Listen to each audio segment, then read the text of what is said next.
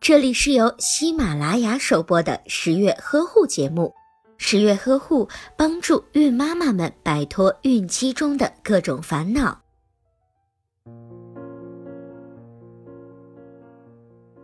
孕妈妈就要生小宝宝了，这时候难免会兴奋，但是更多的情绪是紧张。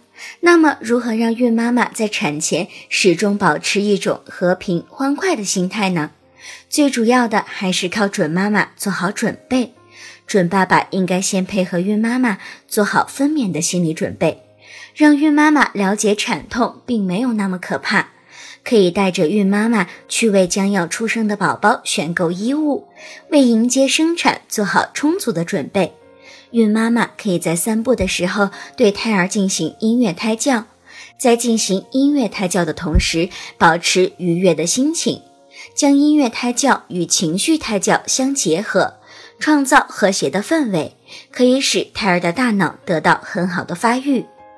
如果您在备孕、怀孕到分娩的过程中遇到任何问题，欢迎通过十月呵护微信公众账号告诉我们，这里会有三甲医院妇产科医生为您解答。十月呵护，期待与您下期见面。